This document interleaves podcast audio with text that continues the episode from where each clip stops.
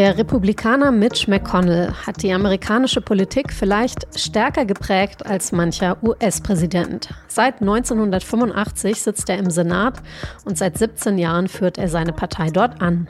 Im November will er jetzt zurücktreten. Was bedeutet das für die Republikaner?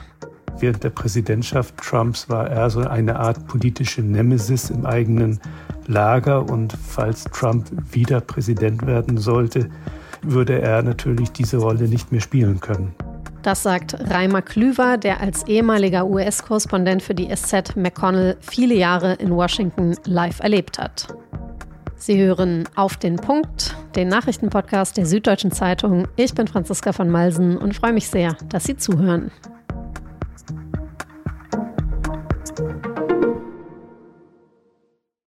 Mitch McConnell ist Fraktionschef der Republikaner im US-Senat und er macht diesen Job schon sehr lang, seit 2007. Er ist mit diesem Amt wohl die zweitmächtigste Person in der Partei. Mehr Macht hat bei den Republikanern nur noch Donald Trump als voraussichtlicher Präsidentschaftskandidat.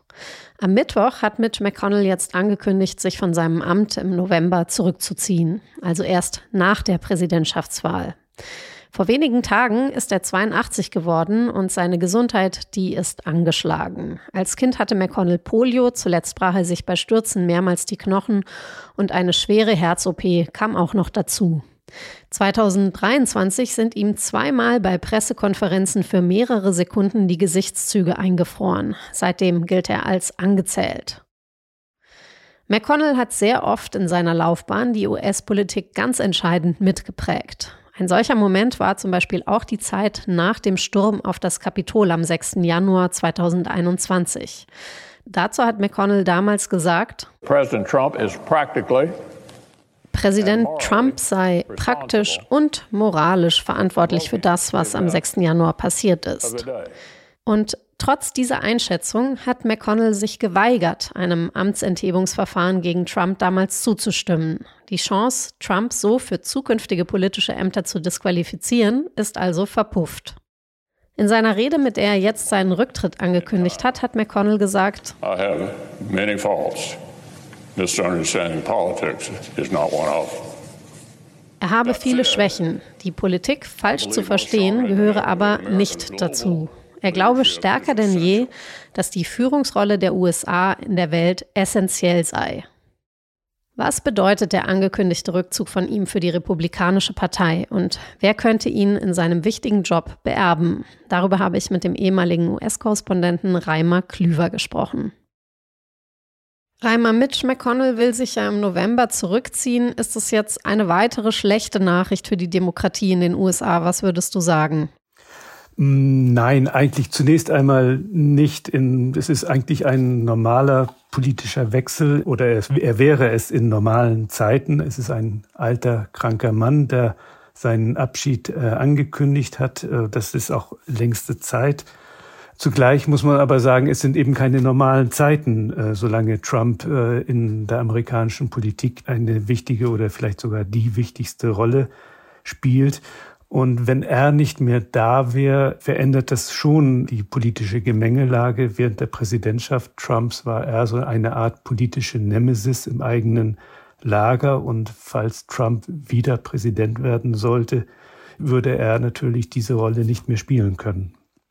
Okay, über das Verhältnis der beiden will ich dich eh gleich noch befragen, aber vielleicht kannst du mir noch kurz sagen, warum er denn ausgerechnet jetzt schon verkündet hat, dass er sich zurückziehen möchte. Also was wollte er damit bezwecken?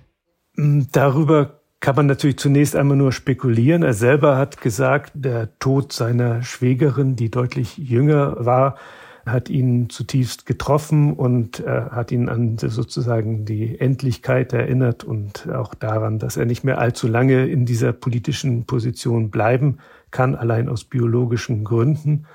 Aber er ist, wie man weiß, ein mit allen Wassern gewaschener Politiker und es dürfte nicht ganz falsch sein, wenn er versucht, mit dieser frühen äh, Ankündigung äh, seine politische Nachfolge im Senat schon äh, zu regeln, dass sich also sein potenzieller Nachfolger schon warm laufen kann, lange vor der Wahl im November. Du hast es ja jetzt gerade schon gesagt, also er gilt nicht nur als kein Fan von Donald Trump, sondern ist eben fast sowas wie seine Nemesis oder der Gegenspieler.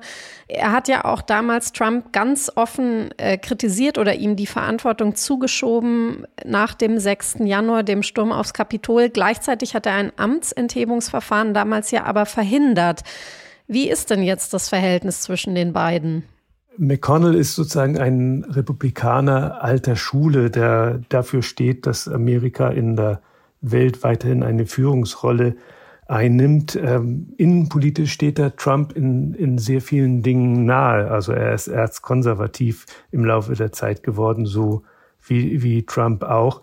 Nur ist ihm sozusagen dessen erratischer Politikstil und dessen egomanischen Entscheidungen sind ihm äh, zuwider, mit denen konnte er nie etwas anfangen und das hat er auch nie verborgen. Und äh, insofern war von vornherein klar, dass Trump, der nur, nur absolute politische Loyalität verlangt, dass er immer ein Gegenspieler zu, zum Präsidenten war. Meinst du denn, es wirkt sich jetzt tatsächlich aus irgendwie auf die Chancen von Donald Trump bei der Wahl? glaube eher nicht. Die Amerikaner ähm, beurteilen ja nicht, nicht, nicht Trump danach, äh, wer, wer vielleicht ein politisches Gegengewicht zu ihm im Senat äh, sein könnte. Also das wird, wird auf die Wahl, glaube ich, keine größere Auswirkungen haben. Okay, und was würdest du sagen, bedeutet das, also Mitch McConnells Rückzug, und es ist ja unklar, wer ihn beerbt, für die Außenpolitik der USA, wenn Trump tatsächlich Präsident wird? Also wie gesagt, äh, McConnell ist ein, war immer ein strategisch gesehen ein, ein Transatlantiker. Er hat jetzt auch in seiner Abschiedserklärung oder Abschiedsankündigung gesagt, dass er überzeugter denn je sei, dass äh, die USA weiterhin eine Führungsrolle in der, in der Weltpolitik, in der Welt zukommen, sozusagen. Das hat einen Ausdruck gebraucht, der in der amerikanischen äh, Politik so eine Art uralt Metapher ist, die Shining City of the Hill, dass also Amerika weiterhin das leuchtende Führungsbeispiel für die in der Welt äh, sein müsse. Dafür steht er und das ist also sozusagen genau das Gegenteil dessen, was, was Trump will, wenn er wenn Trump nämlich sagt, er will vielleicht raus aus der NATO, die seine Verbündeten dafür zur Kasse bitten, dass, dass sie den Schutz Amerikas bekommen, ist das sozusagen diametral dem entgegengestellt, wofür McConnell steht. Und wenn er nicht mehr da ist, könnte das natürlich die Außenpolitik der USA äh, wesentlich verändern, zumal eben der, der Senat eben großen Einfluss auf diese außenpolitischen Entscheidungen hat. Und ist es denn wirklich so, dass er quasi der, also du hast ja vorhin schon gesagt, eine Ära geht mit ihm zu Ende, aber ist er wirklich der Letzte seiner Art oder liegt der Umschwung in der Partei oder die eben diese krasse Ausrichtung auf Trump und dessen politische Linien jetzt nicht einfach ja an Trump selbst? Also Natürlich liegt es an, an Trump selbst, aber es liegt natürlich, ist natürlich auch äh, in der Tat sozusagen eine, eine Ende einer Ära. McConnell ist 1985 in, in den Senat äh, eingezogen. Da war Ronald Reagan noch äh, Präsident. Da war noch Kalter Krieg. Das äh, hat ihn sozusagen bis zuletzt oder prägt ihn bis heute. Wie im Übrigen auch Joe Biden, der noch länger im, im Senat ist und, und eben auch diese, diese politische Prägung aus, aus jenen Jahren hat. Von denen gibt es jetzt nicht mehr so viele im, im US-Senat. Und wen hältst du für einen möglichen Nachfolger? Oder kann man es einfach überhaupt nicht sagen, weil das so stark davon abhängt, ob und äh, mit wie viel Erfolg Trump die Wahl möglicherweise gewinnt? Natürlich ist das immer, wird das ein großer äh, Faktor am Ende sein. Allerdings eben, wie gesagt, er hat es jetzt ja schon äh, angekündigt. Es werden sich oder es laufen sich schon drei, sozusagen drei Johns äh, warm als mögliche Nachfolgekandidaten. John Thune aus South Dakota, John Cornyn aus Texas und John Barroso aus Wyoming. Das sind alles keine liberalen Geister und die haben alle auch die Wahlempfehlung für Trump inzwischen schon ausgesprochen. Aber es sind alles keine Trumpianer, also mit anderen Worten, die, die willfährige Helfer äh, äh, Trumps wären. Das sind schon mal, äh, wenn sich einer von denen durchsetzen würde, wären das schon mal relativ gute Aussichten, dass es jedenfalls im Senat noch ein Gegengewicht zu Trump geben könnte, falls der ins Weiße Haus einziehen sollte. Alles klar. Reimer, vielen Dank für deine Erklärungen. Okay, gerne. Sie ist Teil seiner großen Propagandashow, die Rede zur Lage der Nation von Wladimir Putin kurz vor der russischen Präsidentschaftswahl. Und gleichzeitig hat diese Rede den Ruf, dass sie ziemlich langweilig und langatmig sein kann, weil der russische Machthaber darin ohnehin immer dasselbe Programm abspult.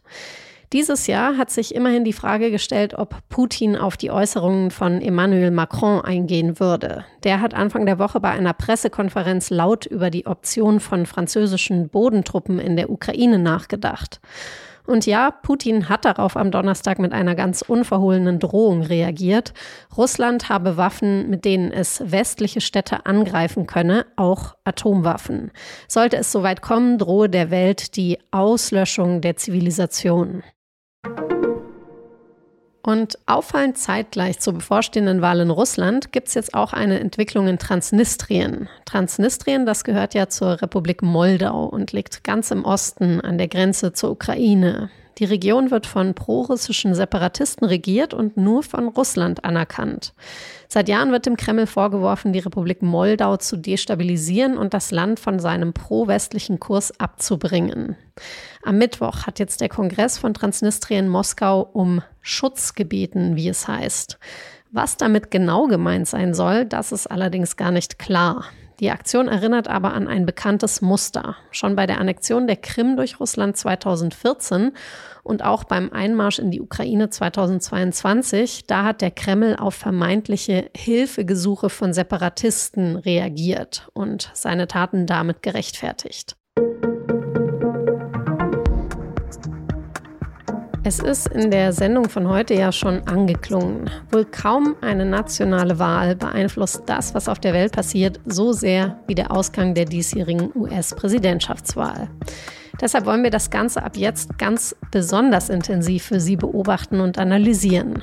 Ab Freitag hören Sie deshalb jede Woche eine neue Folge unseres neuen Podcasts auf den Punkt die US-Wahl. Meine Kollegin Nadja Schlüter spricht darin mit Stefan Cornelius, dem Politikchef der SZ. Und in der ersten Folge geht es um die Frage, warum die Republikanerin Nikki Haley eigentlich immer noch Vorwahlkampf macht, obwohl sie im Grunde genommen keine Chance mehr hat gegen Donald Trump. Hören Sie unbedingt rein, Link in den Show Notes. Redaktionsschluss für Auf den Punkt war 16 Uhr. Produziert hat diese Sendung Immanuel Pedersen. Vielen Dank fürs Zuhören und bis morgen.